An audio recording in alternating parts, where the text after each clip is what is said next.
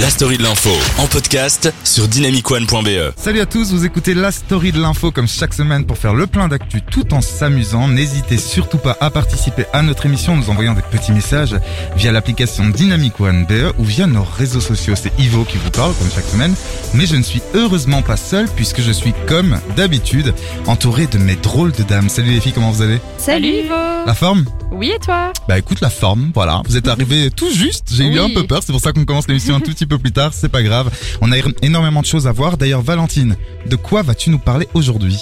Alors, je vais vous parler d'un nouveau film qui vient de sortir. Ouais. Et euh, des infos insolites. Super, ça a l'air très bien tout ça. Laura? Alors moi j'ai quelques news people pour vous, hein, des trucs croustillants comme d'habitude et puis euh, des bonnes nouvelles pour bien finir euh, cette émission. J'adore les bonnes nouvelles. Il y aura également En- euh, Anaïs qui va nous rejoindre dans quelques instants.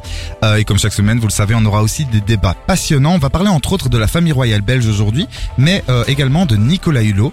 Il y aura également le blind test, hein, ce jeu que tout le monde adore, le Kikadi quoi, l'autre jeu de l'actu, donc que tout le monde adore aussi, et bien sûr le son nouvelle génération, mais sans plus attendre. On passe tout de suite au tour de l'actu.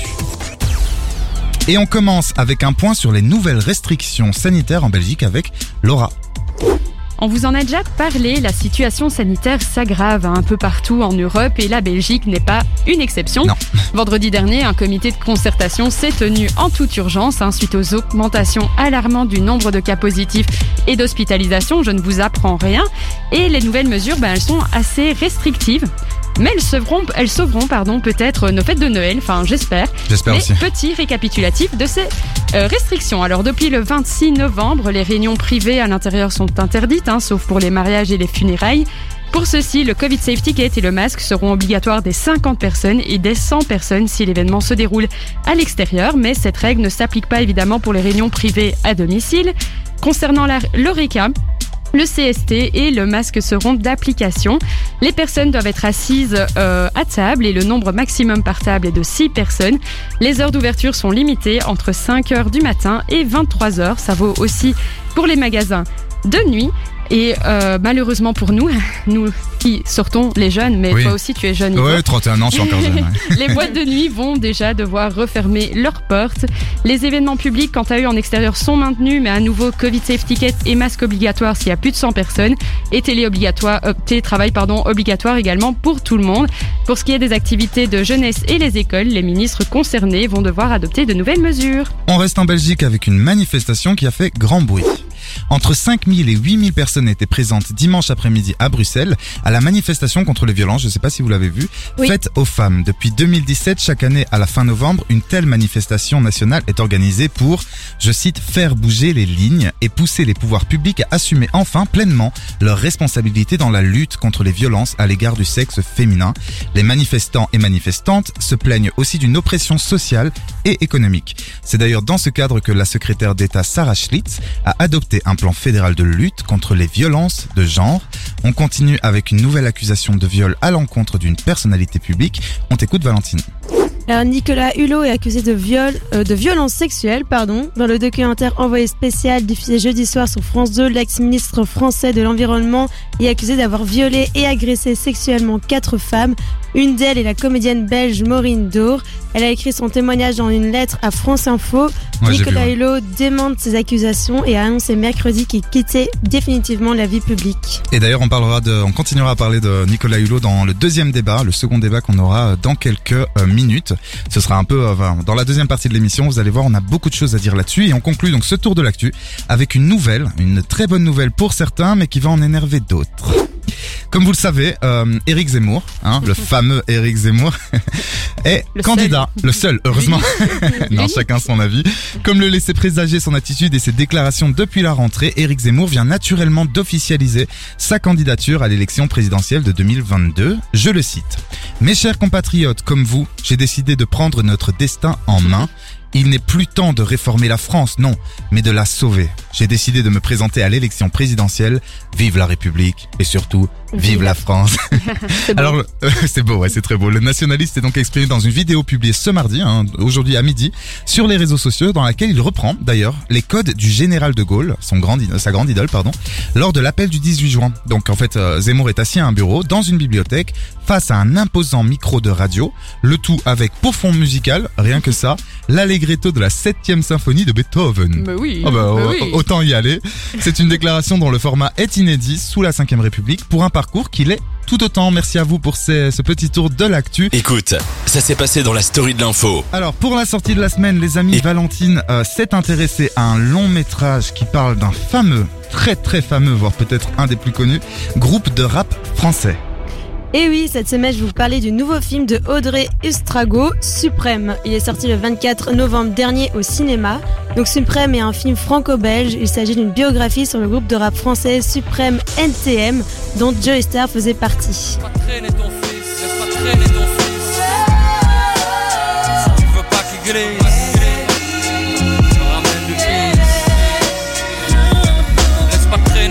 Groupe NTM qui veut dire, euh, veut dire Nick ta mère, pardon, Ah bravo, eh ben bravo. C'est glamour.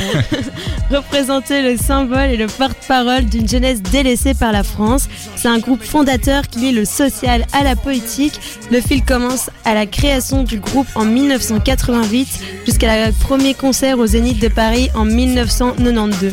Alors l'histoire est celle-ci. À la fin des années 1980, dans les cités déshéritées du 9-3, la police et les jeunes de cité s'affrontent violemment. Certains d'entre eux se tournent vers le rap pour exprimer leur colère qui couvre toutes les banlieues.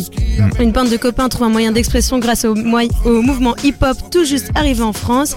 Et parmi eux, deux jeunes originaires de Seine-Saint-Denis, bientôt connus sous le nom de Joey Star et Cool Chain.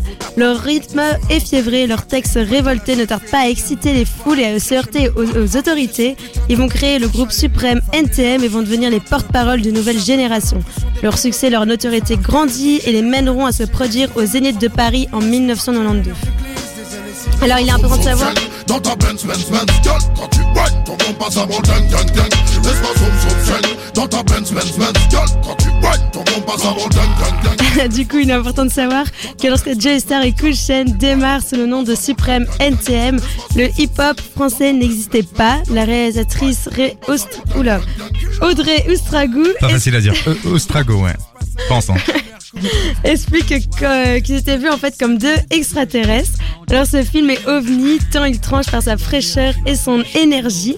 Alors le long métrage a fait sensation au dernier festival de Cannes. La réalisatrice a parfaitement retranscrit l'atmosphère naïve et effervescence des années 1980, l'amitié entre les deux protagonistes, les premiers concerts, les, euh, les prises de contact avec le showbiz, l'emprise que le père de Jay Star exerçait sur son Ouais. fils et les premières tournées dans un camion de location. Alors Suprême ancre son récit dans la réalité sociale et politique de l'époque. Il y règne un climat de tension et de violence entre policiers et jeunes de cité. Les acteurs qui interprètent les personnages de NTM sont Théo Christine, Sandor Funtech et Félix Lefebvre. Vous pouvez aller les voir dès à présent au cinéma. M'ont mis la fièvre, la fièvre. Pendant, pendant des heures, mais ils m'ont mis la fièvre. Et oui, comme tu l'as dit, Valentine, ce film de Audrey Estrugo, je pense qu'on l'a maintenant. Estrugo, Ouais. la pauvre, si elle nous écoute. On Lol. a arraché ce nom de famille, Trois mais alors là, euh, Merci beaucoup pour cette, euh, cette jolie chronique sur ce groupe qui, en fait, moi, a bercé mon enfance. hein. J'ai 10 ans en plus que certains d'entre vous, ou un peu moins. Et euh, NTM, c'est vraiment un des groupes genre phare et repère pour moi qui aimait le rap euh, et qui aime toujours, mais qui était vraiment fan de rap adolescent, avec entre autres IM. Moi, c'était même trois. Oui. Funky Family, NTM, IM.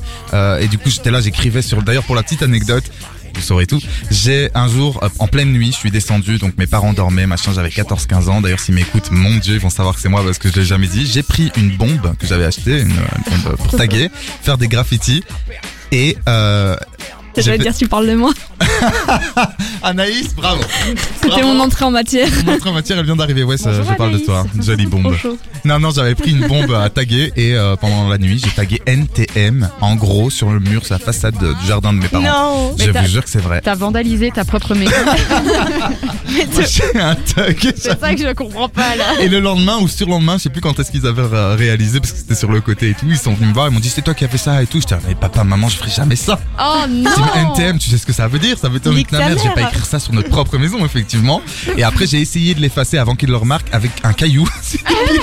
Parce que j'ai essayé d'effacer avec un caillou du noir. Donc en fait, il y avait NTM, mais euh, un peu, euh, genre, où les lettres étaient un peu euh, dissimulées. C'était la petite histoire pas intéressante. Bah écoute, euh, voilà. Moi, j'ai une question pour vous qui sera beaucoup plus intéressante. C'est est-ce que vous avez envie d'aller voir ce film, euh, Valentine? Bah, tu commences. Bah ouais, clairement. Ouais. Euh, j'aime bien Joey Star et j'aime bien le groupe. Du coup, je pense que ça peut être que intéressant. Et j'adore euh, Sand- comment il s'appelle? Sander euh, Funtech. Ouais, c'est un très bon acteur. Il est très joli. Il est très joli, c'est est important. Annalise, est-ce que toi, ça t'intéresse un film sur le NTM Pourquoi pas, malgré le fait que, en étant honnête, c'est pas forcément la musique que j'écoute, euh, c'est pas Oh, c'est Céline forcément... Entre autres. non, il y a qu'elle. Sur Spotify, il y a qu'elle. C'est Céline. Non, mais voilà, c'est, ça fait partie de la pop culture et de pourquoi aujourd'hui certains rappeurs, euh, enfin, voilà, qui, qui a permis à certains rappeurs aujourd'hui de faire, ce- faire ce qu'ils font. Ah, clairement, sans je pense que compagnie, c'est une quoi. grosse influence. Euh, et enfin, Laura. Bah moi j'avais vu la bande-annonce et ça me disait pas trop, mais avec euh, la petite chronique de Valentine, bah ça me donne vraiment envie de le découvrir, donc euh, Ben merci voilà. Valentine. Sans toi Valentine. quoi. Avec plaisir. Clairement. Écoute, ça s'est passé dans la story de l'info. Et voilà le retour des infos qu'on attend toutes et tous, les infos gossip et croustillantes, les infos people donc, avec Laura. Et oui, je vais encore vous parler de Kanye West et de Kim Kardashian. Je- Kanye West. Je crois qu'on pourrait faire une rubrique rien qu'avec On fera ça toutes les semaines. parce que c'est incroyable. Bref, donc le fameux rappeur hein, Kanye West, il a déclaré publiquement vouloir réparer sa famille. Il avoue qu'il a fait des choses inacceptables en tant que mari et il est prêt à présent à changer les choses. Bravo Ouais, alors pour ceux qui ne le savent pas, Kim Kardashian et Kanye West, c'était le couple américain, hein, mais le, rave- le rappeur pardon, s'est vite révélé euh, quelque peu instable. C'est un peu la façon gentille de le dire. Ouais.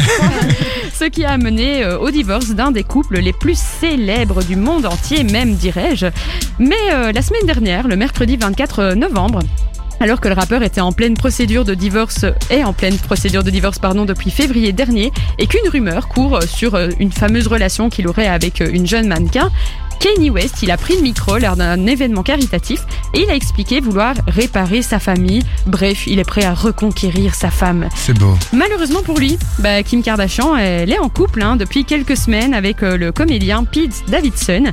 Et d'ailleurs, un proche de Kim Kardashian av- euh, avait avoué qu'il n'y avait plus aucune chance de réconciliation à ce stade avec Kanye Oh West. non Donc euh, voilà, est-ce que le rappeur saura faire Le ses preuves?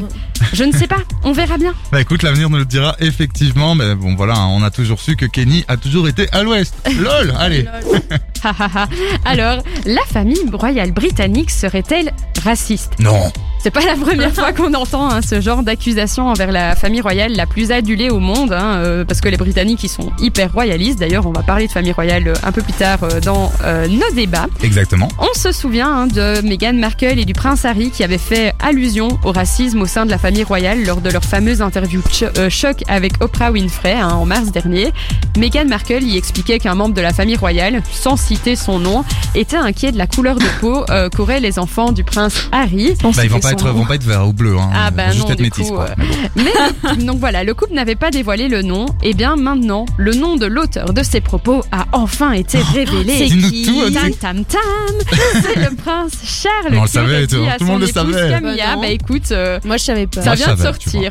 Euh, sur le site News People, s'il te plaît, alors. D'accord, mais je te crois, c'est une très bonne info. Ivo, il est à la cour, il connaît les bails. Donc en fait, c'est le prince Charles qui aurait dit ça à son épouse Camilla, qui est la duchesse des Cornouailles. Il aurait dit euh, Je me demande à quoi vont ressembler les enfants. Alors là, bah, étonné euh, par cette remarque, euh, sa femme lui avait dit Bien, je suis sûre qu'ils seront magnifiques. Et le prince Charles avait insisté en demandant Non, mais ce que je veux dire, c'est que tu penses que leurs enfants auront quel teint alors, c'est pas Meghan, mais c'est Christopher P. Anderson, qui est l'auteur d'un nouveau livre sur la famille royale britannique qui s'appelle Brothers and Wives Inside the Private Lives of William, Kate, Wow.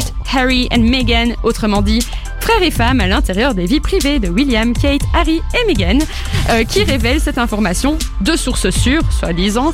Un nouveau coup dur donc pour la famille royale, et particulièrement pour le prince Charles, qui a démenti ses propos. Eh bien, on leur souhaite beaucoup de courage. Le dimanche 28 était un jour sombre pour le monde de la Formule 1. J'étais obligée d'en parler, vous savez Mais bien bien. sûr, je sais que t'aimes la Formule 1, on le sait Avec. Verstappen. Non, c'était pas Verstappen cette fois qui a fait la une, c'est Frank Williams, fondateur britannique de la célèbre écurie Williams.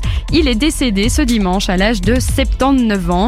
Sir Frank Williams était tétraplégique depuis un accident de voiture en mars 1986 et il a donc passé les dernières décennies de sa vie en fauteuil roulant. Père de trois enfants, hein, ce passionné de technologie et de stratégie avait cédé depuis 2013 les commandes de l'écurie à sa fille, Claire Williams, qui est toujours pour le moment à la tête de l'écurie. Mais tout n'est pas rose pour l'écurie Williams euh, ces dernières années. Ils ont eu beaucoup de soucis financiers et sportifs. Euh, ils sont en fait euh, en bas de Ouais. classement, autrement dit. Et donc l'équipe a été vendue à un fonds d'investissement américain en 2020. Et donc, euh, ils sont à la même hauteur. Bon, vous allez rien comprendre, mais pour les fans de Formule 1, ils sont un peu à la même hauteur que Haas, hein, qui est aussi une équipe du. Bah ouais, clairement. classement. Non mais vraiment, ils sont à la même hauteur que As. Ouais, cla- je te le dis. Je Et pas donc, ce que c'est. euh, C'est As comment d'ailleurs Ça s'écrit comment A-S-S. A S H Il y a A. A S. S S. C'est genre un Non, peu l'écurie. Euh, Ah, ah, ok d'accord. Ah. As. C'est un peu l'écurie low cost. Le monde de la Formule 1 est donc en deuil depuis qu'il a perdu l'une de ses légendes, hein, l'écurie Williams, qui a été créée dans les années 1970. C'est 16 titres mondiaux gagnés entre 1880 et 1997, 9 pour les constructeurs et 7 chez les pilotes, avec notamment le fameux Alain Prost ou encore euh, Nigel Mansell. La première victoire pour Williams, elle a été remportée sur le fameux circuit britannique de Silverstone en 1979, et le premier titre mondial a été euh, remporté l'année suivante par l'Australien Alan Jones. Merci beaucoup pour ces infos, euh, people, toujours très croustillantes et intéressantes. Tu fais ça très bien. Merci. J'ai envie de faire des compliments aujourd'hui. Et d'ailleurs, C'est parce qu'on s'aime. c'est parce qu'on s'aime. La story de l'info en podcast sur dynamicone.be. Pour le premier débat du jour, nous allons parler de notre royaume et plus précisément de la famille royale belge. Ma première question, les filles, est-ce que vous ressentez de l'attachement pour la famille royale belge? Et on commence avec Valentine. Alors, pas du tout. Pas du Euh, Pas du tout. Bah en fait je trouve qu'ils servent un petit peu à rien. Allez Du coup c'est un peu facile parce qu'ils ils reçoivent quand même de l'argent en ne travaillant pas à part faire des gestes caritatifs, aller voir euh, des enfants démunis, etc. Euh, du coup, euh, si c'était moi, je trouve que ça ne devrait plus exister, en tout cas en Belgique. Oh là là, attends, je vais, je vais essayer un truc, attends. Breaking news, Valentine est bientôt euh, bah, expatriée de la Belgique. Je pense que là, vu tout ce que t'as dit, on, on est dans la merde. T'as encore des choses à dire par rapport à ça? Euh, je les ai déjà vus une fois. Ah. Euh, ils étaient venus euh, à mon camp scout, le roi et la reine. Waouh Alors le, le Est-ce qu'ils étaient Philippe, sympas au moins euh, Parce qu'ils sont payés à rien faire selon toi, mais est-ce qu'ils sont sympas Bah oui, Ah, pas tellement. mais hein. euh, En plus, ils sont casse-couilles. J'avais, en fait, on ne pouvait pas trop leur parler. Ils étaient venus pour Cap 48. Ouais. Et euh, du coup, il y avait eu la télé, etc. On moi, j'avais fait un radeau avec le roi. Il a coulé après deux secondes, même pas. Et la reine avait fait Le, une le- le ou le roi Le, radeau. deux. Ah, le radeau. les- Et euh, en fait, il savait pas trop quoi nous dire. Euh, je lui avais posé la question, je me souviens, comment vont vos enfants? Avec l'accord de mes chefs scouts, il m'avait dit tu peux lui demander, il m'avait fait très bien merci. Je suis là, ok super. Ouais. Et euh, la reine Mathieu, bah, là, c'était souriante, gentille, mais ouais, Sur- tu pouvais pas, nous parlait pas trop, donc. euh, Ok. Bah écoute, euh, Voilà. sympa, hein, ça a l'air sympa euh, la famille royale comme ça. Laura, t'en penses quoi toi de la famille royale belge et de l'utilité de cette famille? Parce que Oui. est-ce Eh qu'on ben- en a vraiment besoin Peut-être? Moi personnellement, je rejoins l'avis de Valentine. Bah, je connais pas exactement comment fonctionne Ouais. euh, la- la- le, le Royaume-Uni euh, par rapport à ça. Je sais que eux, ils ont vraiment, ils sont en adoration pour la famille Ah, mais royale. en Brita- en- la famille dans- royale. En Grande-Bretagne, britannique. Oui. En Bretagne. Vous Bretagne. savez que la semaine passée, tous mes potes se sont foutus de ma de ma tronchetta. Parce que oui, j'ai dit, je leur ai dit Ah parce qu'ils ouais. écoutaient pas mon émission, je leur ai dit oui, j'ai lancé un truc genre euh, et on va tout de suite parler des Autrichois. À la radio, quoi. L'autre fois, à l'école, comme ça vous saurez tout, j'ai dit les rabat-joises. Faites pas vos rabat-joises.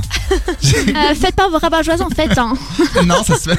Bref, hein. donc en britannique, j'ai envie de le dire parce qu'on fait ce qu'on veut ici. Eh ben, en Euh, il- voue une véritable adoration à cette famille. Genre, c'est euh, plus qu'un truc people, c'est Oui. de l'amour presque Et- Bah, il y a une fraternel. raison. C'est pour ça que dès qu'il se passe quelque chose, ben voilà, c'est tout de suite un scandale, comme ici on vient de le dire avec euh, les accusations euh, racistes.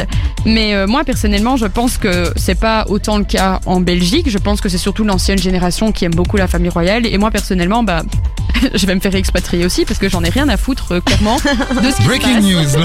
le mec est trop lourd. Et euh, en fait, honnêtement, euh, Étant donné que maintenant on a un parlement, on a un gouvernement, le roi concrètement il fait quoi? Il signe les trucs. Bah, il les abdique, approuve, euh, mais il abdique, enfin il. Euh, Ouh le mec connaît pas du tout. non. Il peut Il peut abdiquer. Non, non, il. euh, comment on dit? Il signe. On va revoir ses lois. cours de droit. Non, clairement, on a eu des cours de droit. Non, non, mais il y a le mot effectivement pour signer les. Euh, Je sais plus, mais voilà, à part Ce n'est pas grave. On n'est pas très informé dans la story d'info. Valentine Mais juste, je pense qu'en Angleterre, ils, préfèrent la famille royale aussi, puisque la reine a déjà un peu plus de pouvoir. Oui, je pense. que déjà de, rencontrer le premier ministre tout, toutes les semaines. Et euh, du coup, euh, elle a quand même un, un intérêt. Elle peut dire un peu plus son avis, euh, même si c'est pas toujours pris en compte. Et je pense qu'avec le passé historique, euh, Bah, je pense qu'en Belgique, ce qui se passe, c'est que le roi euh, peut abdiquer. Non, je déconne, bon, j'arrête. Mais que le roi, euh, il a quand même un- une importance parce qu'il valide ou non euh, certains gouvernements, en tout cas Premier ministre, c'est lui Oui, qui, mais- qui le nomme. après, il a pas, pas, vraiment l'impression, oui, c'est ça. Il dit oui parce qu'il dit oui. Je- oui, bien sûr. En fait, mais il est plus là. Je pense que son rôle, c'est plus un rôle de représentation du Oui, pays. c'est ça, Effectivement, en tu as fait. parlé tout à l'heure, Valentine, de, de cet aspect, euh, enfin, des œuvres caritatives. Donc euh, oui, Ouais. c'est- c'est. Mais il y a aussi une autre chose, que ça, quoi, Tu dis symboliquement. que pardon désolé, tu Oui. dis qu'il qu'il signe, mais euh, lorsque Baudouin était contre l'avortement et que du coup il voulait pas signer, on l'a, il a été, il a dû abdiquer, Oui, c'est je crois ça. pour un jour, pour au final que la loi passe et Ah ouais. hop, il a pu de nouveau Donc c'est revenir. ça, ils ont pas vraiment de poids. Je crois que si Philippe disait non, je suis pas d'accord, bah, Non, je suis pas d'accord. on lui dirait bah très bien mon petit chat, euh, mais euh, quelqu'un d'autre va signer pour toi quoi. Anaïs, t'en penses quoi, toi, de la famille royale belge? Euh, bah, je sais pas si c'est parce que je suis française et que j'ai été éduquée à la française et qu'on a coupé la tête des rois il y a 300 ans que je m'en fous un peu. Mais que du coup j'ai pas un attachement à, à la, à la royauté euh, incroyable. Alors effectivement la euh, famille royale en Angleterre c'est un petit côté beaucoup plus people. Euh, c'est des stars en fait, c'est même plus une Ouais, histoire ça. de royauté ou voilà. Enfin euh, si ça joue quand même beaucoup, mais voilà. Et puis euh, non, effectivement si peut-être ils avaient plus de pouvoir, alors euh, à la limite why not? Moi Mais je est-ce suis que pas toi, ça contre. t'importe? Bah, tu vas me dire, t'es française, mais ou même les autres. Mais dans hein, mon les filles. quotidien ça change rien. C'est ça. Je veux dire, si par exemple maintenant le roi meurt, je dis ce truc horrible, Bah, je dis, mais je veux dire, ou s'il a une maladie, mais- Bah, vous n'êtes pas touché personnellement. En fait, j'ai pas l'impression qu'ils arrivent non plus à être le symbole de l'union de l'union belge. Non, le foot, il est dix fois plus, par exemple. Ouais. Euh, et il y a que d'ailleurs à ce moment-là que les Flamands et les Wallons s'entendent bien. Mais euh, c'est pas la royauté qui a réussi à allier les deux, en fait. Ils ont Ouais, un rôle trop, ça, trop effacé en fait Mm. euh, par rapport à peut-être, je sais pas, avant c'était sûrement plus important, et ils avaient un rôle plus important, mais là j'ai l'impression que c'est vraiment oui, très effacé quoi. Et qu'ils aient fait tout des JT sur euh, la, la princesse Elisabeth qui allait étudier ça, en par Angleterre. contre, effectivement, ça m'a, Ouais. ça m'a saoulé, je dois dire les mots, parce que elle a eu 18 ans, là, elle a eu 18 ans. Est-ce Bah qu'on oui, a, est-ce qu'on a fait un JT pour moi quand j'ai eu 18 ans? Non, non. Est-ce qu'on l'a fait quand on a eu notre diplôme? Non plus. Mhm. Non Voilà, et ben bravo. Et donc effectivement, le, les JT qui, euh, oui, bravo, vous avez eu votre diplôme. Félicitations. non, non, mais les JT qui font comme ça, des, euh, des- c'est un peu comme en France d'ailleurs. Moi, je trouve par rapport à votre fameux, là rien à voir, mais par rapport à votre fameux bac tous les ans, c'est la même chose. Ah ouais, ça, ou la météo, ou des, ouais, ou des trucs comme ça où en fait on sent bon, bon Quand- fou. On s'en moque des- s'en moque, merci. quand on est en Belgique, on doit passer nos, nos examens là chaque année à Noël. Tu vas frapper beaucoup sur la table comme ça tellement je déteste ça. Et que Ça s'appelle des fois marronniers. le- le des marronniers, euh, exactement. Une fois dans leur Est-ce que quelqu'un a quelque voilà. chose à rajouter sur la famille royale ou euh, on s'en va les couilles, on s'en va Ah, les couilles. Oui, Laura. Moi, je voulais juste dire aussi que ce que je ne comprends pas, c'est que les gens qui sont actuellement rois et reines, ce sont des personnes qui ont un pourcentage de sang très infime du tout premier roi de Belgique. Bien et sûr. donc, quelle légitimité est-ce qu'ils ont dans l'histoire Je ne sais pas. Et pourquoi? Parce que tu as un tout petit peu de sang de Saxe-Cobourg-Gotha. Tu es Waouh. alors du coup roi. Je ne comprends pas. D'ailleurs, c'était avant le nom de la famille royale d'Angleterre. hein. Et à la première ou la deuxième guerre mondiale, je ne sais plus. Pour la première, ils ont dû changer pour justement pas ressembler aux Belges. Ah ouais, bah écoute, on va finir On sur cette info. euh. Non, non, c'était intéressant, on va finir là-dessus. Écoute, ça s'est passé dans la story de l'info. Place maintenant aux infos Et- farfelues, aux infos bizarres et rigolotes, bref, aux infos insolites avec notre ami, hein, notre ami à tous, Valentine. Allô la police Au secours, je suis retenue en otage Oh. par un opossum. Tu joues Un trop bien. hein. opossum Un opossum. Et oui, c'est exactement euh, ce qu'a fait une étudiante néo-zélandaise la semaine dernière. Alors lorsqu'elle rentrait chez elle, elle a été agressée par un opossum. Vous savez tous à quoi ça ressemble l'opossum Oui. C'est la photo que je vous ai envoyée la semaine dernière. Ah. C'est un espèce de petit rat. Dans l'âge de glace, il y a les deux opossums. Euh, Pour ceux qui vous avez jamais regardé Si, l'âge si, de bien glace. sûr, si. Moi, je sais pas que c'était ça. Bah, il- écoute. bah, du coup, c'est l'espèce de gros rat là. euh, Mais, Mais, parle, euh, parle-me le mieux des opossums, espèce de gros rats. euh. Ils sont plus beaux que des rats quand même. Donc, euh, bref. Non, non, je compte faire un débat sur les opossums. Sur ce, la jeune fille a déchargé sa voiture quand soudain l'animal lui a sauté dessus. Donc la jeune fille s'est débattue pensant que c'était un petit chat qui l'agressait. Mais en fait, elle s'était vite rendue compte que c'était bah, bien un opossum. Donc elle a essayé de se réfugier, mais l'animal l'a poursuivi, l'empêchant de ressortir de sa cachette. Donc suite à ça, elle a dû appeler la police pour se débarrasser de l'animal qui se montrait agressif. Et je sais pas si vous voyez, mais l'opossum a des grosses dents. Donc j'aurais pas été très à l'aise à sa place. Alors, comme on le dit souvent, pratiquer une activité, eh, ouf, une activité C'est ouf. ouais. physique et régulière. C'est vrai que c'est ouf. Donc, euh, c'est ce qu'a fait un militaire sur le perron euh, de l'Elysée devant les caméras de BFM TV. Donc, en fait, euh, il était invité au déjeuner des anciens combattants lorsqu'un journaliste lui a demandé Tu es prêt? Sur ce, il a fait un poirier contre la façade du bâtiment le mec euh, présidentiel. tranquille quoi, au calme. Bah ouais, donc évidemment la, la vidéo elle a tourné sur les réseaux sociaux et on a fait rire plus d'un, sauf la sécurité de l'Elysée qui a rétorqué en disant Non monsieur, s'il vous plaît, vous n'êtes pas n'importe où ici, vous vous croyez où? Eh, eh oh, ça se fait pas ça. Je vois trop le, le truc, mais le militaire qui ose faire ça, c'est quand même incroyable. Alors quelle est votre pizza préférée ici? La truffe. La, ah, la pizza à la Parmigiana. truffe. Parmigiana. Avec les aubergines. Ah, bien sûr, euh, Parmigiana, si, claro. Claro, c'est l'expression. La café. Moi, c'est la Diavola. Oh. C'est avec du salami. Alors Tout le monde euh, s'en fout, hein. Donc, euh, et toi d'ailleurs, Valentine, du coup Tu poses la question, mais toi, c'est quoi? Euh, Moi j'aime bien tout, j'aime bien le fromage, Sauf la Hawaï, s'il vous plaît. J'aime bien Parmigiana. Eh, ouais. on fera un débat un jour hyper important. hein, Pour ou contre la pizza Hawaii Ah, complètement contre. Bah alors, est-ce que vous allez être pour ou contre une nouvelle pizza qui vient Oui. de sortir? Alors, ça va vraiment plaire aux amateurs de fumettes, car oui, il s'agit de la Ah. pizza au cannabis. Ok. Euh, c'est Donc, légal est-ce ça? qu'elle vous donne envie? La meuf très premier degré. Euh, Est-ce que c'est légal Bah ça? tu la tournes et tu la fumes ou Non, non, mais Tu non. comme ça. Mais déjà, mettons-nous dans un certain contexte. Imaginons cette odeur, une feuille de cannabis en garniture, du fromage infusé au cannabis dans la croûte et du cannabis haché dans la Non, mais sauce. en fait, Euh, il y a, Breaking news. Valentine, ah, au calme, elle fait la promotion pour, euh, pour le a- cannabis. il y a que du cannabis euh, dans cette pizza. C'est C'est exact. Donc en fait, euh, c'est la chaîne internationale. Bah, de fumer un pétard, je suis Pizza désolé Valentine de te couper, mais c'est pas possible ton Mais truc. si, écoute un peu. Vas-y, parle. Donc en fait, en Thaïlande, maintenant, il y a des, nouvelles, euh, des nouveaux assouplissements de règles. Il est possible d'utiliser du cannabis dans les aliments et les boissons sur certaines conditions. Donc évidemment, il y a plein de commerces qui ont vu des opportunités à saisir, comme de Pizza Company avec sa création baptisée la Crazy Happy Pizza.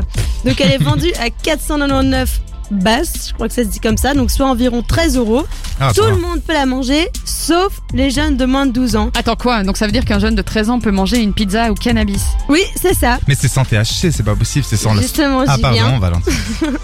Il est évidemment important de préciser que le THC, non, il est Ah. quasiment absent, mais il n'y a pas de quoi planer. Bah alors quel est Oh. l'intérêt Le Bah, goût. euh, Le goût du cannabis, c'est qu'il y a des gens qui aiment beaucoup ce goût. Il y a des euh, gens qui aiment beaucoup le- l'odeur. Moi, j'aime personnellement bien Ah, l'odeur du cannabis, non. bien que je ne fume pas. euh, moi, évidemment. j'aime pas trop. Je le sens direct en rue.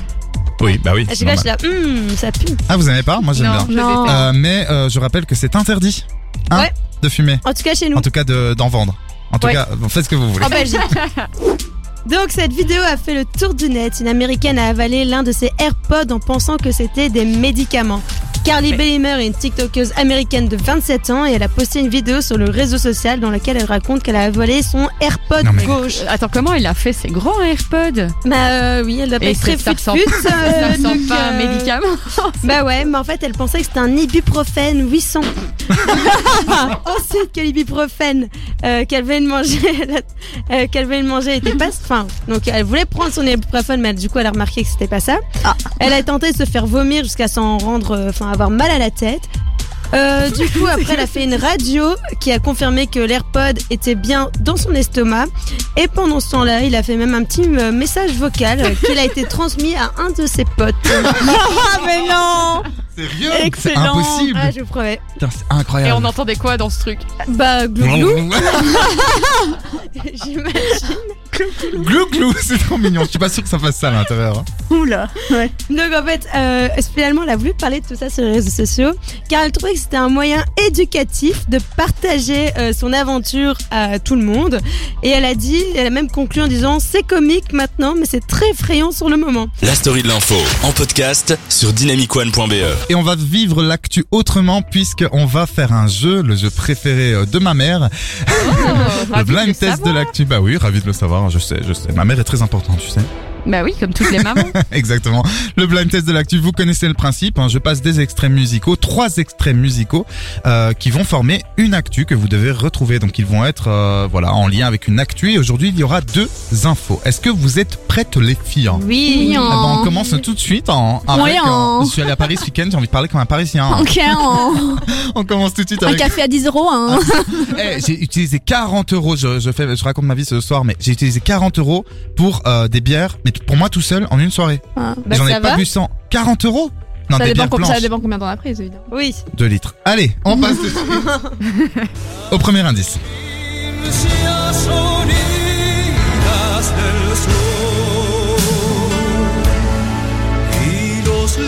Est-ce que ça vous dit quelque chose? C'est Absolument un pas. chanteur d'opéra.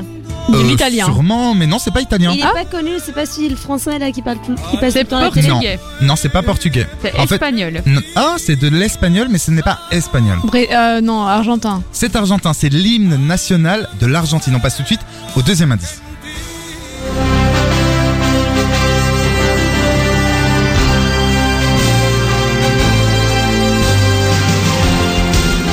Aujourd'hui, c'est pas facile, hein, vous avez remarqué. On, Non. on dirait un truc de film. On dirait un générique. quoi. super-héros. un Eh ben truc non, comme ça. c'est pas un truc de film. C'est un truc de news. C'est pas un truc de news. C'est pas un truc des dessins animés Non. En fait, c'est aussi un hymne, mais de quelque chose. Oh, de quelque chose, pas d'un pays. Ben, je peux pas Des- vous dire, non, pas d'un pays, effectivement. Des violences? Non. Euh. Alors c'est pas effectivement comme vous l'avez dit, donc je l'ai dit, c'est pas un film, donc c'est pas euh, vidéo, c'est pas euh, Ouais. cinéma, c'est pas un hymne d'un pays, C'est l'hymne d'un- d'une assos ou un truc ouais, comme ça. effectivement, enfin d'une fédération. Ok. J'en dis pas plus, on passe au oui, Valentine. Euh, y a pas eu une marche ou un truc comme ça la semaine dernière euh, Alors c'est pas en rapport avec ça. Non, c'est l'hymne d'une fédération de Tintintin, mais ce sera à vous de trouver. On passe au tout dernier indice pour que vous retrouviez la première info. J'ai toujours rêvé d'être footballeur. Ah, Ah, le ballon Attendez, attendez, attendez. Ah, ah, c'est chaud parce que Valentine a levé la main et toi t'as parlé sans lever la main, Naïs. Désolé, mais je vais devoir. C'est. Messi, il a eu le- un ballon d'or hier. Voilà, bravo, bravo. Ah, c'est dommage pour Anaïs qui aurait pu marquer le point. Bravo. Voilà, on applaudit. Est-ce que c'est ça son cinquième euh, ballon d'or? Ah non, c'est son Septième. septième exactement Ah ouais. Anaïs. Après ces trophées décrochés en 2009, 2010, 2011, 2012, 2015, 2019.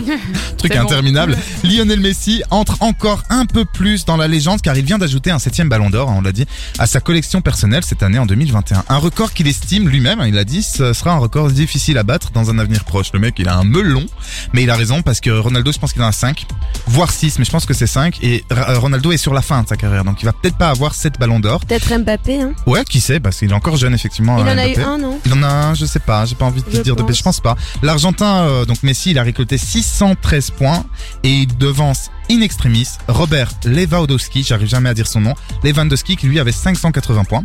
Bref, euh, ce peux- ce qu'on peut dire aussi, c'est que ce dernier, Lewandowski, il a quand même marqué 64 buts en 54 matchs, c'est énorme. Sur l'année 2021, il doit juste se contenter bah, de la de deuxième position et du prix de consolation du buteur de l'année. voilà, moi j'ai vu Messi qui gagnait le Ballon d'Or, j'étais là ouais bon bah rien d'étonnant quoi. Ouais, oui. Voilà. Oui, C'est- bah, Voilà. comme Lewis Hamilton quand il gagne en Formule oui, c'est ça. En fait, on est habitué. C'est comme moi quand je fais une très bonne émission. Allez, on passe tout de suite euh, à la deuxième info et une nouvelle fois, deuxième et dernière info de ce blind test. Et une nouvelle fois, il y a trois indices musicaux. Grey's Anatomy. Non. Ah non, c'est Doctor House, pardon, excuse-moi. Exactement. J'adore cette série. C'est le générique de Doctor House. On a, on avait tout à, euh, la dernière fois le générique de Grey's Anatomy. Cette fois, c'est Ouais, Doctor ouais. House. Est-ce que ça vous inspire quelque chose? Ça parle du monde médical. Exactement, c'est le même. euh, Troisième dose de vaccin. Non. Le variant Omicron. En, en- en Omicron? Est-ce que tu Omicron? Omicron. Non, non, c'est pas ça. Est-ce que ce sont des docteurs qui ont trouvé, enfin, ou des chercheurs qui ont trouvé un truc euh, Non. Non. Deuxième indice? Oui. Ouais.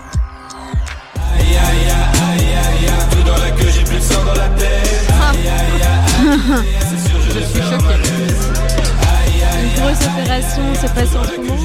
Bah là, a c'est sexuel, donc ça voir avec le sida. Non, c'est pas bête, j'ai pas réfléchi Ouais. comme ça, mais effectivement, c'est pas ça. J'ai pris euh, cette chanson de L'Homme Pâle parce qu'elle s'appelle, est-ce que vous connaissez le nom Aïe aïe. Aïe, aïe, aïe, a non. du sang dans la tête? Non. Écoutez encore un peu. Le téléphone sonne quand je suis sous la douche. Ça parle d'un apéro chez un frangin. Je demande encore s'il y a de la meuf, ça fait. C'est une chanson qui s'appelle Malaise de L'Homme Pâle. Quelqu'un a fait. Ah, Pascal Obispo. Bravo Allez, on applaudit. Ouais, il a été hospitalisé.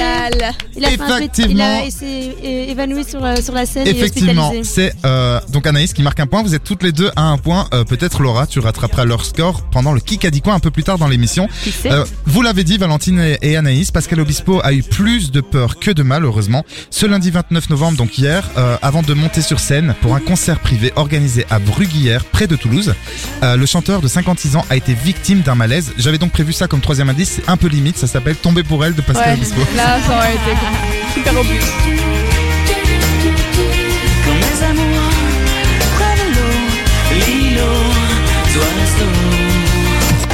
Comme l'a confié donc le directeur de la station à l'AFP, euh, l'interprète de Lucie, j'adore cette chanson, s'est senti mal en revenant dans sa loge après les répétitions vers 21h. Il s'est alors plaint de souffrir d'une douleur dans le thorax et il se pliait en deux. Donc euh, le truc est quand même assez euh, euh, important. On se dit qu'il y a forcément quelque chose de très très très grave. Dans l'urgence, les organisateurs ont donc euh, demandé de l'aide à un médecin présent parmi le public.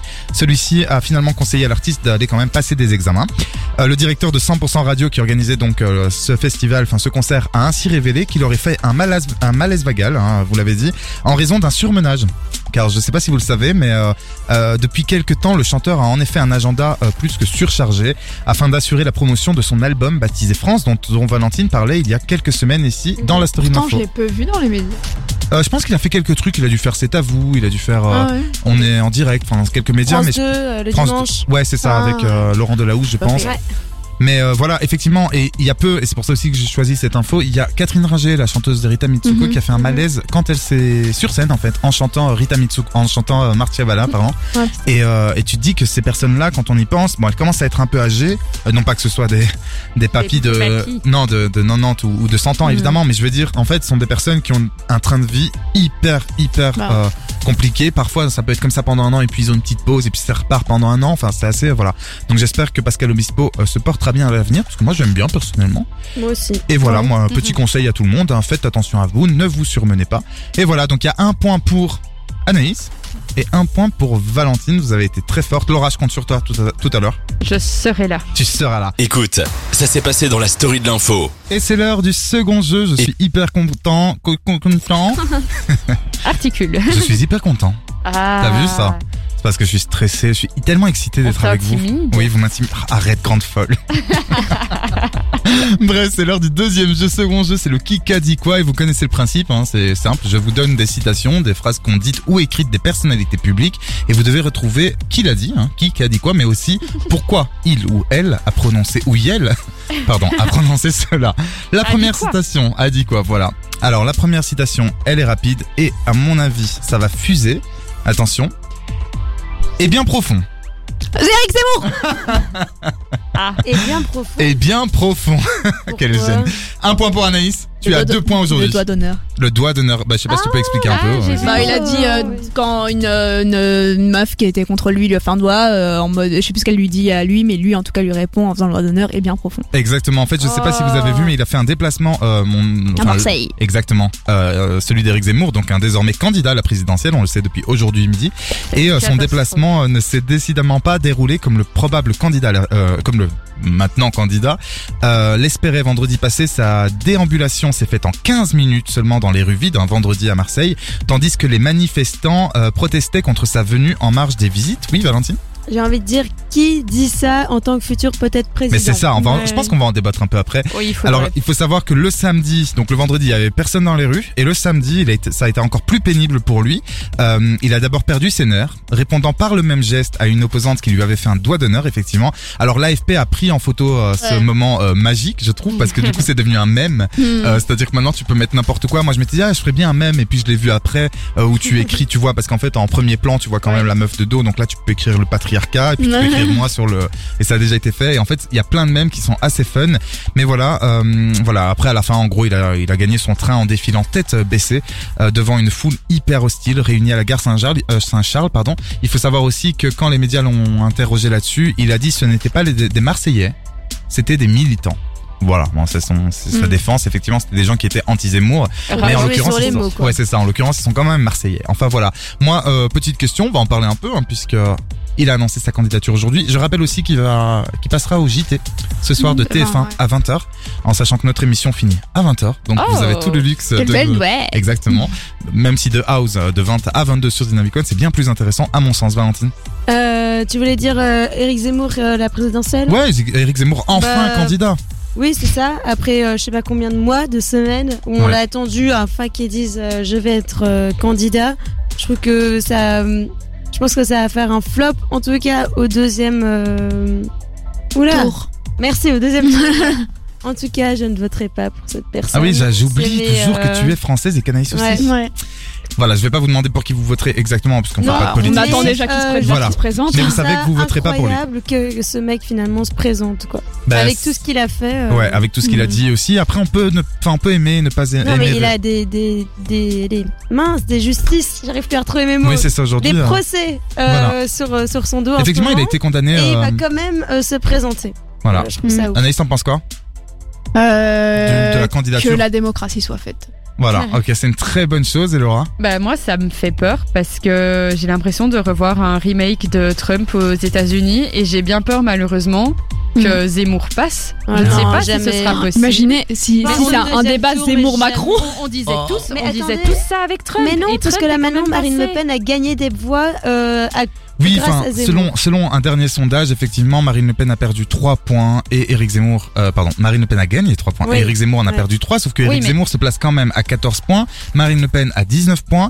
et qu'on est quand même à 6 mois de l'élection. Enfin, Mais le truc, c'est que Trump aussi, quand il était face à Oui. Clinton, c'est le, le- les sondages disaient que c'était Clinton qui allait gagner, Bien et en dernière minute, c'est Trump qui est passé. Oui, mais c'est parce qu'il y a un a- autre système. Oui, qu'ici, c'est pas, je suis d'accord, euh, c'est pas le même système, mais est-ce que, moi, ce qui me fait peur, c'est que un Zemmour arrive quand même à la tête euh, du truc, comme Moi, je oui, pense que ce qui est possible- dans d'autres pays, hein. exactement, oui. c'est la montée du nationalisme Oui, euh, c'est ça. en Europe. Puis en dehors du, des questions d'immigration et de sécurité, franchement, je l'ai jamais vu aborder les questions de chômage, de pouvoir d'achat, euh, de On en parle très peu, ouais. ouais ouais de retraite. Enfin en fait Mais c'est des questions qui sont concernées les Français aussi quoi. Oui, mais malheureusement, il, est, il touche sur la corde qui, pour le moment, est le plus Ouais, important, ouais. c'est-à-dire euh, l'extrême droite, euh, le racisme et tout ce qu'on veut. Bah, et- selon un sondage, euh, selon un sondage, je sais plus exactement lequel, désolé, c'est pas très précis, mais en fait, il y a eu plein de sondages, c'est peut-être IFOP, mais en tout cas, voilà, un sondage qui a été fait. En fait, quand on regarde les personnes qui souhaitent voter pour Éric Zemmour, faut savoir que 60 ou 70% de ces personnes ont comme première préoccupation l'identité et l'immigration.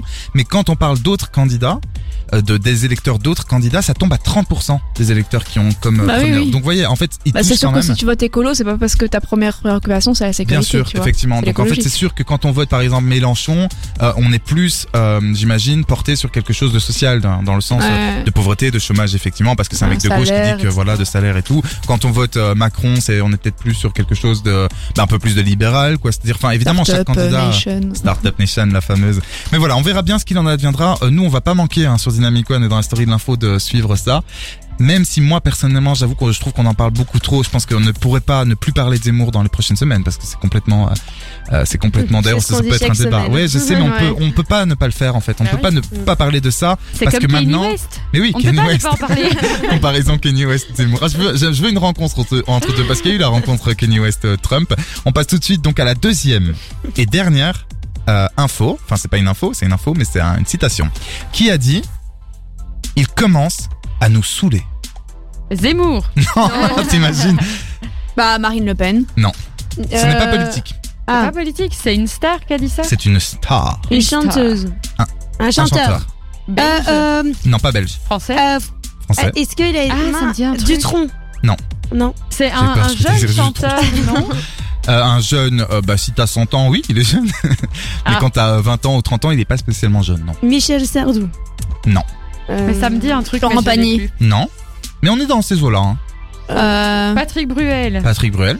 C'est Très vrai bien, sauf que tu ne peux marquer le point que si tu Parce trouves l'info. qu'il a été à Bruxelles, il a fait plusieurs concerts au Cirque Royal. Ouais, mais pourquoi il a dit Attends, ah oui, à- la citation, c'est quoi Il c'est quoi commence à nous saouler. Laura les antivax. Bah, Voilà, les c'était antivax, ça, désolé. c'était les Anaïs, antivax. désolé. Il a Là, dit du ça. coup, Et c'est- Anaïs, mais oui, les mais elle a pas troisième le droit points. au point non plus, elle Bah, a pas si, dit si. la personne. Bah si tu venais de la dire, je veux dire, ce qui est important, c'est aussi. Je euh, m'en fous, j'ai un même.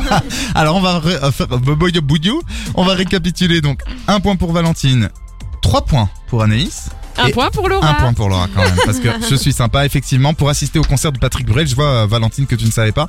Il faut bien sûr hein, être euh, en ordre de CST, Covid, euh, Covid, Ah oui, ça, Covid je- ça, Safe je le sais Ticket. quand même. Non, ça tu le sais, mais je veux dire, porter le masque. Sauf que ce qu'il a dit, c'est que le chanteur, bah, il est très à cheval euh, là-dessus. Hein, ça c'est clair sur les mesures sanitaires. En tout cas, il semblerait. Donc, en concert. Au Cirque Royal, il y a quelques jours, le chanteur a partagé son point de vue sur le sujet. Il a d'abord remercié son public de s'être plié aux règles. Il a dit, je cite, Merci parce que c'est grâce à ça qu'on est là, évidemment, a-t-il déclaré. Il a ensuite lancé ce petit message donc. On n'a plus envie que les concerts s'arrêtent, on a envie que ça continue, évidemment, je me doute. À l'occasion, dites à vos copains qui n'ont pas envie de se faire vacciner qu'ils commencent vraiment à nous saouler. A-t-il alors lancé? Visiblement, sa petite phrase a été appréciée euh, de ses fans, hein, qui l'ont applaudi pendant de longues secondes. En tout cas, euh, au moins il dit les choses. Qu'on soit d'accord ou pas avec lui, moi je trouve que c'est bien de le dire. La story de l'info en podcast sur dynamicone.be. Elle s'appelle Sylvia, Cécile, mais aussi Claire Nouvian, militante écologiste, et enfin une ancienne collaboratrice qui préfère garder l'anonymat. Toutes affirment avoir Je vais recommencer ma phrase. Toutes affirment avoir été euh, confrontées à des situations problématiques avec l'ancien animateur et ancien ministre de la Transition écologique, Nicolas Hulot. Dans une enquête de l'émission euh, Envoyé spécial, diffusée jeudi dernier sur France 2, elle raconte en détail l'expérience qu'elles ont vécue avec l'ancienne star de télévision. Elles décrivent un homme puissant sans limite avec les femmes, embrassé de force, caressé sans consentement, contrainte à lui faire une fellation. La liste des faits est accablante, l'une d'elles est même euh, mineure. Nicolas Hulot, lui, conteste toujours avec vigueur ces accusations. Tous les faits présumés mis en lumière sont prescrits, ce qui relance également le débat sur la prescription. Qui allait me croire? Une gamine de 16 ans face à Nicolas Hulot? Sylvia est l'une des trois femmes qui témoignent à visage découvert dans l'enquête d'envoyé spécial. Une enquête qui avait conduit l'ex-ministre de l'écologie à se défendre la veille sur BFM TV et à annoncer son retrait de la vie publique. Sylvia avait donc 16 ans en 1989, il en avait euh, 34 à cette époque. Il était euh, déjà le présentateur vedette d'Ushuaïa et l'animateur de l'émission Antipode sur France Inter. Après un café, il l'aurait ensuite déposé en voiture au Trocadéro et en la saluant, lui aurait demandé de l'embrasser dans le cou. Après ça, il se serait arrêté ensuite sur un parking, parking aérien, pardon. Et là, il sort son sexe. Il a pris ma main. Il me force à faire une fellation, raconte-t-elle, avec commotion 32 ans plus tard à la journaliste Virginie Villard. C'est 20 ans après qu'elle se confiera à un ami, puis à sa mère. Je n'ai pas de preuves, reconnaît-elle. Je ne m'attaque pas à n'importe qui, c'est ce poil-là qui m'a fait me taire pendant 30 ans. Cécile est la deuxième femme qui apparaît à visage découvert dans le reportage et son affaire est également prescrite. Elle a 23 ans à l'époque des faits, 1800, pardon, 1800, c'est que ça m'étonnerait. 1998 à Moscou où elle travaille pour l'ambassade de France. Elle débloque une situation compliquée pour Hulot et son équipe qui partent tourner sur l'un des plus hauts volcans du monde de Russie et en retour elle se retrouve invitée à la table de l'animateur phare de TF1. Dans le taxi, Hulot lui aurait emboîté le pas.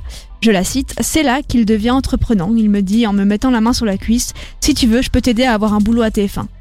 Je décale la main, puis il insiste, il insiste, il se jette sur moi, essaye de m'embrasser, me touche les seins, l'entrejambe, je me débat. Je l'ai frappé au visage, témoigne-t-elle aujourd'hui. Pourquoi n'a-t-elle pas porté plainte à l'époque? À Moscou? Contre un ami au pré- du président Chirac? La question ne s'est même pas posée, se justifie-t-elle. Une troisième femme anonyme raconte une scène de baiser forcé à pleine bouche, dit-elle, dans un bureau après une réunion de travail. Enfin, une quatrième, Claire Nouvian, qui, elle, ne se dit pas victime, décrit une tentative de baiser inopinée de la part du lot, avec qui elle a travaillé par le passé sans encombre et parle d'un dysfonctionnement dans ses rapports aux femmes. Il y a beaucoup de consommation, décrypte-t-elle. Il y a beaucoup de jeunes filles qui passent à la casserole.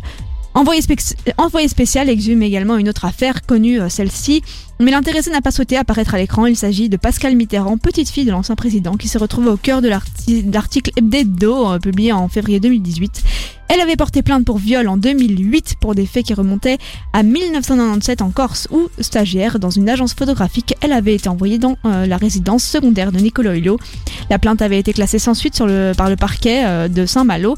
Hulot a reconnu devant Bruce Toussaint sur BFM TV qu'il s'était bien passé quelque chose avec la jeune femme de 19 ans, mais dans un consentement et une harmonie d'une histoire sans lendemain. Sollicité par les journalistes d'envoyé spécial, Nicolas Hulot a refusé de répondre aux questions et n'a pas vu les images du documentaire, mais une conversation téléphonique entre lui et Élise Lucet datant du 9 novembre dernier est diffusée. La journaliste explique avec euh, avoir recueilli plusieurs témoignages de femmes qui l'accusent d'agression sexuelle et de viol. Après un silence, Nicolas Hulot commente. On me foutra jamais la paix. Il se défend mais semble résigné au son de sa voix, explique qu'il n'a jamais eu de relation ambiguë, qu'il n'a jamais contraint, qu'il est anéanti par ces accusations. Je n'ai pas la force, c'est tellement abject, odieux et de toute façon, on ne peut plus se défendre. Explique-t-il avant de raccrocher, au bout de quelques minutes. Nicolas Hulot n'a peut-être pas voulu parler dans le documentaire ni se rendre sur le plateau, mais la veille de la diffusion d'envoyé spécial, Nicolas Hulot, euh, comme je vous le disais, s'est livré sur BFM TV. C'est lui d'ailleurs hein, qui révèle qu'un documentaire s'apprête à donner la parole à des femmes qu'il accuse d'agression sexuelle et de viol, femmes dont il ne connaît pas encore le nom. Ni de près, ni de loin, je n'ai commis ces actes. Ces affirmations sont mensongères, affirme Nicolas Hulot. Face à Bruce Toussaint, il accuse les journalistes envoyés spécial de se comporter comme des juges qui, inversent, la charge de la preuve et transforment le principe de présomption d'innocence en présomption de culpabilité.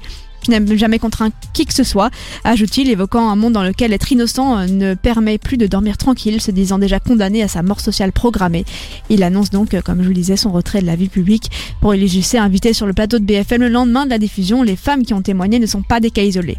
Depuis la réalisation du documentaire, il y a d'autres conversations qu'on a eues avec des femmes qui n'ont pas encore témoigné parce que ce n'est pas encore le moment pour elles, a-t-elle expliqué. Elles sont en train de réfléchir à savoir si elles vont témoigner, mais je pense qu'à un moment ou à un autre, elles témoigneront, a ajouté Lise. Bien évidemment, la présentatrice a expliqué qu'elle comprenait ses victimes. C'est à elles de décider quand elles veulent témoigner de la manière dont elles veulent le faire. C'est à nous, journalistes, de respecter leurs décisions. Elle a également tenu à préciser pourquoi elle avait anonymisé certains témoignages. C'est un contrat de confiance, elle et nous, et de la protection des sources, estime-t-elle, tout en expliquant qu'elle avait voulu euh, éviter toute forme de pression ou d'intimidation. Elie Susset a quand même tenu à leur répondre, il n'y a pas de prescription journalistique, c'est comme si je vous disais que nous avions découvert un scandale qui a lieu il y a 25 ans et que nous n'en parlions pas. Présente à ses côtés, Virginie Villard, la réalisatrice du documentaire, a affirmé que la prise de parole de Nicolas Hulot avait été vécue très difficilement pour certaines femmes qui avaient témoigné, notamment le fait d'être qualifiée de menteuse. Ça leur rappelle aussi qu'elles affrontent un homme puissant, conclut-elle. Il est maintenant indispensable que la justice ouvre maintenant une euh, information judiciaire pour faire la lumière sur ces faits, chose qui a été faite le lendemain de la diffusion, preuve en est de la puissance des journalistes. Laisser la justice travailler, ce sera aussi essayer de comprendre un système euh, de protection euh, qui a pu, le système de protection qui a pu se mettre en place autour de l'ex-ministre. La question est très grave, elle touche aux valeurs, à l'éthique, à l'écoute et à la prise en compte de ces paroles si difficiles à recueillir et qui doivent être protégées. Le législateur a fait évoluer la loi et les délais de prescription pour les crimes et de viol qui ont triplé. Les, la, pardon, je, je perdais ma page. La récurrence écœurante de ces affaires, notamment grâce au mouvement MeToo, implique que la société aille plus loin encore, rendre tout simplement les crimes sexuels indescriptibles. Imprescriptibles, pardon. Merci beaucoup Anaïs pour cette super chronique qui parle donc effectivement du cas euh, Nicolas Hulot, un cas qu'on va d'ailleurs aborder dans quelques instants. Écoute, ça s'est passé dans la story de l'info. Eh On va ben, tout de suite continuer le débat qu'on a eu, enfin que Anaïs a commencé Ouais. via sa carte blanche où elle nous a parlé de- d'une nouvelle affaire hein, de viol, hein, si vous nous rejoignez, l'affaire euh, de viol et de violence, enfin d'agression sexuelle euh, causée ou euh, qui seraient causées, qui ont été potentiellement causées, c'est toujours évident, il faut peser ces mots, par Nicolas Hulot, ancien euh, ministre de l'écologie, Mhm. ancien présentateur télé, qui euh, a beaucoup d'importance dans le milieu euh, médiatique et politique. Alors je sais pas qui veut commencer à donner son avis sur ce cas. Quelqu'un a quelque chose à dire de particulier? Euh, moi, je voulais juste dire que en aucun cas, je remets la question de- des f- euh, la, Le doute, la En question, ah, le les, doute, acca- en doute, les accusi- oh Les Oh, accusations des les femmes. accusations des femmes en question, Mhm. mais je trouve que c'est toujours délicat ce genre d'affaires parce qu'évidemment il y a toujours une partie qui va dire j'accuse et l'autre qui va dire non mais c'est pas vrai et il y a la présomption d'innocence et je trouve que c'est juste c'est juste ça que je voulais dire. Je trouve que ça doit être très compliqué aussi bien aussi pour les journalistes quand même. Certaines journalistes comme tu l'as dit dans ta carte blanche qui aimeraient quand même prendre parti mais en même temps c'est je trouve que c'est compliqué. C'est qui vraiment- êtes journaliste euh, ou qui C'est euh, vraiment le hyper compliqué. euh, Euh, Pardon Laura, je t'ai coupé, mais effectivement, Oui. on, va, on est journaliste pour, euh, en tout cas pour Anaïs, et on va le devenir si tout va bien hein, pour Valentine et moi. Effectivement, c'est assez compliqué ce truc de présomption. Je vais te donner la parole dans une seconde, Valentine, mais juste ce que je voulais dire, c'est que tu parlais de présomption d'innocence. Il y a une chose qui est très vraie et euh, c'est enfin c'est très délicat toujours de, de ramener toujours la présomption d'innocence parce que à la fois on a envie de croire euh, et Bah je pense oui, qu'il faut normal, croire en fait les, les potentielles victimes mais il y a quelque chose qui me dérange dans les termes qu'on utilise c'est-à-dire que très souvent on dit euh, les victimes et en fait ce ne sont pas encore des victimes Mhm. ce sont peut-être des victimes si les faits sont avérés, mais le problème c'est que pour que les faits soient avérés, il faut que la justice passe par là. Donc en fait, on ne devrait plus trop utiliser le terme victime à Oui. mon sens, mais plaignante. Et on peut pas dire le potentiel coupable parce qu'on n'en sait rien en fait. Alors heureusement on dit potentiel, mais on, on devrait dire euh, euh, celui qui est accusé. Euh, vous voyez l'accusé. Et je trouve qu'on n'utilise pas les bons termes parce que victime, sans doute. Moi je remets pas en question, c'est toujours Oui. délicat. Mais voilà, moi je dirais plutôt plaignante. Mais bon voilà. Euh, Valentine. Moi, évidemment, je crois les femmes, ce qu'elles ont vécu, parce que ça doit sûrement être vrai, tellement les, les témoignages sont, sont forts. Mais je trouve ça quand même dur pour elles. Euh, comment on peut avoir de preuves après Ah, autant de temps hein. Parce que quand il y a un viol et qu'on quand il y a directement des, des tests, on peut voir euh, des, du sperme encore euh, dans, la, Ouais. d- dans les parties et tout. Alors que là, du coup, les preuves qu'elles ont, elles les ont plus. Donc c'est euh, assez compliqué. C'est aussi un peu, je dirais pas bizarre, mais ça sort au moment euh, presque des présidentielles. Donc bon, euh, pourquoi avoir attendu autant de temps?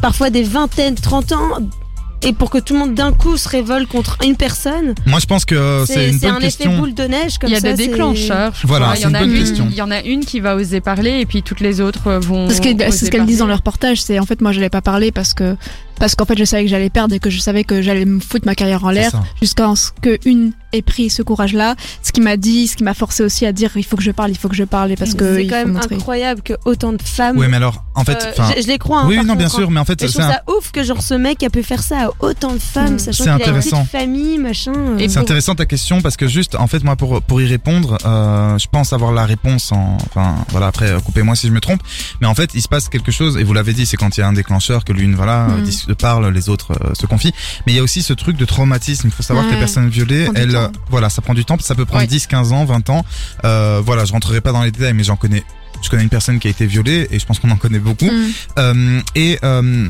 non, c'est pas ça. Je connais. Enfin, parce qu'alors encore une fois, il y a un problème de terme. C'est-à-dire qu'on dit Ouais. toujours une personne violée, mais on, par- on parle toujours des gens violés, mais jamais des violeurs. En tout cas, je connais un violeur qui a violé donc quelqu'un que je connais et euh, cette personne qui a été violée, elle m'a confié que euh, déjà elle m'a confié ça après beaucoup beaucoup d'années parce qu'en fait il y a tout un temps de déni et ça c'est prouvé euh, Ouais. scientifiquement Ouais. que dans le cerveau il se passe quelque chose c'est en fait un mécanisme de défense j'ai pas le terme Mhm. exact où la personne oublie ça c'est-à-dire tente d'oublier mais évidemment elle vit avec et puis parfois en fait elle a un comportement euh, entre guillemets étrange parce qu'il est dû à ce- Ouais. cet accident cet accident pardon ce, ce- Cette agression. Cette agression. pardon euh, je perds mes mots c'est toujours délicat de parler de ces sujets là mais voilà effectivement je pense que des personnes parlent très tard c'est c'est rare à mon avis qu'on se fasse violer et que deux c'est pour ça après, euh, qu'il y a la- la- y a un débat sur la prescription. Est-ce qu'un viol Oui, doit être ça prescrit, que sachant que psychologiquement, des femmes vont parler parfois 20 ans plus tard et que c'est arrivé des dizaines et des dizaines de fois. Euh, Est-ce qu'il y a doit parce que du coup, bah ouais, si au bout de 5 ou 10 ans euh, il y a prescription, bah en fait ça ne coïncide pas avec le processus psychologique des victimes, enfin des victimes, des des Oui, des personnes qui ont été des, qui pla- ont- des voilà, plaignantes ou des victimes, de toute façon, voilà. Mais effectivement, et je suis d'accord avec toi sur, euh, je, sais pas, je vais vous demander après Valentine et, euh, et Laura ce que vous pensez de ça. Est-ce qu'il faut qu'il y ait une prescription? Parce que moi, personnellement, je donne mon avis euh, rapidement, mais euh, ça dépend des sujets après. ouais, non, mais je parle d'une prescription, pardon, effectivement, Anaïs, de, liée, au- liée aux violences sexuelles et au viol, parce que ce qui se passe, c'est que quoi? Alors, ça veut dire qu'il y a une prescription de 15 ans. Donc, imagine, moi, je viole quelqu'un. Et je cache quelqu'un ou plusieurs personnes et je réussis à cacher ça pendant 15 ans. pendant 15 ans aux médias, à ma Mhm. famille, à tout le monde, et d'un coup, les 15 ans sont passés, hop hop hop, j'ai fait des conneries pendant Non, mais 15 c'est ans. horrible. C'est oui. atroce ce truc Mais de En prescription. fait, je, Laura. je comprends pourquoi il y a ça d'un point de vue de la justice, parce que euh, je suppose que c'est tout ce qu'il y a en termes de preuves, etc. Bien sûr. Et je suppose qu'ils ont l'obligation de faire ça parce qu'on peut. Enfin, c'est compliqué de se baser uniquement sur les dires de quelqu'un. Est-ce qu'il ment, est-ce qu'il ment pas? C'est Mhm. très compliqué. Et donc, je comprends d'un côté qu'ils aient fait ça, mais d'un autre, comme l'a dit Anaïs, ça colle pas du tout bah, à tout le processus psychologique, puis ça colle même pas du. Enfin. Ça, Oui. ça ne vaut pas pour ça, j'ai l'impression. Et puis, comme on l'a dit, c'est très compliqué d'avoir des preuves parce que si la personne a effectivement été violée, comme l'a dit Valentine, il y a moyen de faire euh, des analyses, etc. Mais si on parle juste d'un baiser euh, forcé ou euh, Comme euh, euh, d'attouchement, etc. comment tu prouves ça Mhm. Tu ne sais pas le prouver. Mais même si la prescription elle dure 15 ans, au bout de, pas- euh, au bout de 5 ans, il y a déjà, déjà plus de preuves de cette relation sexuelle oui. en fait. Donc en Oui, soi, oui, voilà. Et même s'il n'y a pas de relation sexuelle, mais juste des Oui, oui. attouchements, tu fais quoi? Ben tu sais pas le Bah prouver. ouais. hein. Mais moi, Ça j'ai- va Parole contre élever, parole. J'ai beaucoup aimé ce que tu as dit tout à l'heure, hein, qui était très intéressant et qu'a dit donc Elise Lucet, c'est que en fait peut-être qu'il faut, parce qu'en fait il y a beaucoup de personnes qui disent non mais euh, c'est horrible ce qu'on fait d'un point de vue médiatique. Effectivement, vous savez cette justice entre guillemets Mhm. médiatique, mais d'un côté s'il y a prescription, peut-être d'un point de vue judiciaire, peut-être que c'est bien qu'il n'y ait pas prescription d'un point de vue médiatique. c'est la dernière Ah, porte de sortie sûr. en fait. Voilà, parce qu'en fait, qu'est-ce qu'on fait sinon? Ça veut dire que les femmes qui ont été violées par, là je parle par des personnalités, donc qui ont un poids, qui ont des responsabilités, parfois politiques, culturelles, euh, une grande influence, qu'est-ce qu'on fait? On se fait violer par ces personnes-là, la prescription est passée, On le laisse aller. Voilà, on laisse aller, on dit même pas, Mm. Oui. parce que de toute façon c'est passé. Non, pour moi c'est normal si elles ont été violées, si c'est vrai, voilà, que ça, qu'elles se soient dit. Peu importe qu'il y ait, ça fasse 15 ans, 20 ans, 30 ans, c'est normal qu'ils payent aussi d'un point de vue médiatique. Oui, bien sûr. Oui, et qu'ils se retirent. normal. Par contre, moi j'ai une dernière question, il nous reste peu de temps, mais voilà. Est-ce que vous trouvez ça normal? Moi ça m'a beaucoup choqué, même si c'est une défense pas mal à mon avis euh, imposée ou suggérée euh, par son, ses avocats, mais de euh, parler avant que les femmes parlent. C'est-à-dire qu'avant que les victimes ou plaignantes s'expriment, il a été sur, sur BFM Ouais. dire Ah oui, vous allez voir, il va se C'est lui qui a annoncé choses. le documentaire. c'est lui qui a annoncé le documentaire en mode mais attends, mais quoi Des avis- gens se font oui. potentiellement violer et encore une fois, on les devance et c'est le violeur potentiel hein, toujours qui va s'exprimer sur le plateau en disant je me retire de la vie publique et les femmes. Bah, à mon avis, il a voulu faire euh, genre euh, les gars, c'est j'ai rien fait, j'ai rien fait, et en Mm. parler comme ça. Oui, mais c'est pour moi C'est- ça a été un coup de com pour dire Oui. euh, se dédouaner de la situation. Oui, c'est malin d'un point de entre vue. euh, la, la tactique la plus logique pour lui, pour se dédouaner, s'il est vraiment innocent Oui. ou même s'il a fait quelque chose, s'il essaye de. Oui, de, en fait, c'est. Bah, en fait, là, je trouve que c'est son pire, pire, pire strat. Si t'es, si t'as rien à te reprocher, tu te retires pas la vie publique. Non, mais clairement. Mais en fait, Tu que, vois euh, bon, on, on Oui, verra bien. pas en on- parler devant tout le monde non plus. Quoi. On présage pas de, de ce que va dire la justice, mais en tout cas, c'est encore une histoire qui fait froid dans le dos. La story de l'info en podcast sur dynamicone.be. C'est l'heure des bonnes nouvelles avec Laura. Si Yvonne n'allume pas mon micro, je ne pourrais pas vous remettre un peu le smile. Bonne nouvelle, j'ai réussi à l'allumer. Exactement. Première bonne nouvelle. Deuxième bonne nouvelle, les premiers flocons de neige sont apparus ce week-end. Exactement. La neige est tombée sur les hauteurs, hein, dans le sud du pays, comme dans les Fagnes par exemple, mais aussi à Francorchamps, Malmedy ou la province du Luxembourg. Alors je sais pas vous, mais moi personnellement, j'adore la neige. Hein, euh, c'est sûr que je préfère la chaleur, euh, on va pas se mentir. Mais je trouve juste en fait les paysages enneigés magnifiques. Et euh, j'attends les fêtes avec impatience en espérant que cette année, on ait droit à un Noël blanc. Ouais, on n'a jamais droit à un Noël blanc. Ben non, Moi, ça me rappelle quand j'étais petit, qu'il y Oui, avait de la neige et quand je jouais à Noël avait, et tout dans la neige. Mais bon, ça, c'était un temps révolu. Aux États-Unis, un, un innocent a enfin été libéré après 43 ans passés Oh. en prison. C'est énorme. Il s'appelle Kevin Strickland. Il est afro-américain et j'ai envie de dire.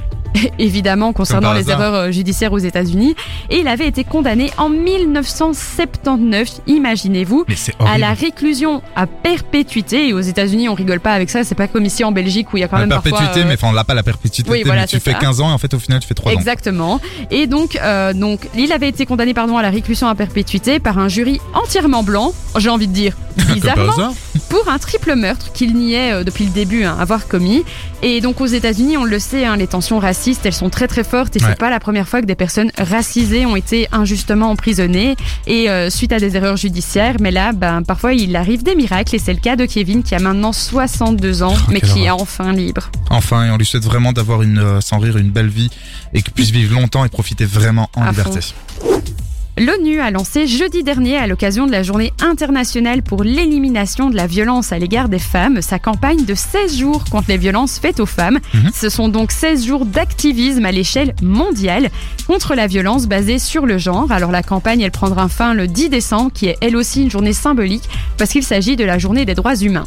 Alors ces 16 jours d'activisme, ils ont pour but d'oranger le monde, hein, comme le dit l'ONU, pour informer, exprimer, partager et agir pour créer un monde libre de violence pour toutes les femmes et partout. Alors pourquoi oranger le monde? Ben, C'est tout simplement la couleur de la campagne. hein. Chaque année, l'ONU invite les autorités à illuminer leurs édifices de la couleur de la campagne, donc ici l'orange.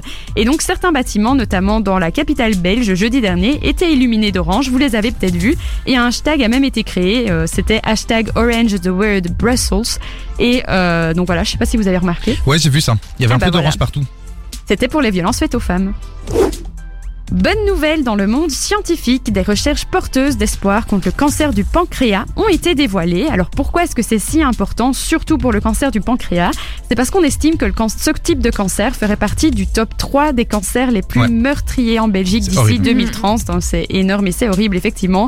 Et en plus, les patients auraient seulement 13% de chances de survie, ce qui est effrayant. Et donc heureusement, Ces recherches prometteuses euh, sont porteuses de bonnes nouvelles parce qu'elles aident aussi bien au niveau de la compréhension de ces types de cancers, mais aussi dans sa détection et son traitement. Et ce qui est chouette, c'est que c'est un- une équipe de chercheurs de la VUB, donc la Vrije Universiteit Brussel, euh, et de l'universitaire Ziekenhuis Brussel qui ont mis en avant tout ça et Mhm. c'était dirigé par le euh, professeur Ilse Roman de la VUB. Donc ce sont des Belges et bon, je vous passe les détails de la recherche parce que c'était très compliqué, j'ai pas tout compris, mais dans tous les cas, ça permettra de sauver des vies. Bah écoute, merci beaucoup. Effectivement, euh, je tiens à rappeler quand même que, euh, et c'est important de le dire là, tu, tu l'as dit en fait, euh, Laura, 13% de chance pour les personnes qui sont atteintes d'un cancer du pancréas, que ce soit une douleur au pancréas, au poumon ou ailleurs, allez consulter Oui, s'il vous plaît. Parce Vraiment. que le plus tôt c'est pris en charge, le plus de chances on a de le soigner. Et on finit cette, euh, cette chronique et carrément toute l'émission avec ta dernière bonne nouvelle. Du vert, du vert et encore du vert. hein. Les bonnes nouvelles, c'est les bonnes couleurs aujourd'hui. Euh, les villes, en fait, on avait grandement besoin. De nombreux arbres ont été plantés ou vont être plantés. Pour des raisons climatiques, évidemment, hein, on n'a pas besoin de vous expliquer pourquoi, on se rappelle euh, les inondations, etc. Mais aussi pour des raisons de santé, et c'est une bonne chose. hein. Il y a de plus en plus de villes et de communes urbaines qui ont pour idée, ou qui l'ont déjà fait, de planter des arbres, de quoi enjoliver un petit peu les centres-villes, euh, pardon, et aider notre planète. Merci beaucoup Laura pour ces bonnes nouvelles. C'est la fin, voilà, c'est la fin de l'émission La Story de l'info pour euh, aujourd'hui. Faut, Sortez les violons, Oui. c'est triste. faut savoir que c'était la dixième déjà. Voilà, ça passe Happy birthday. Happy birthday. euh, Happy birthday to us. Bon bref, on va s'écouter un bon son. Donc euh, voilà, je vous remercie infiniment de nous avoir écoutés, chers auditeurs et auditrices. Je vous remercie, Anaïs, Valentine, Merci. Laura pour À cette... bientôt. voilà, et à bientôt. Salut, soyez sages, mais pas trop. À la semaine prochaine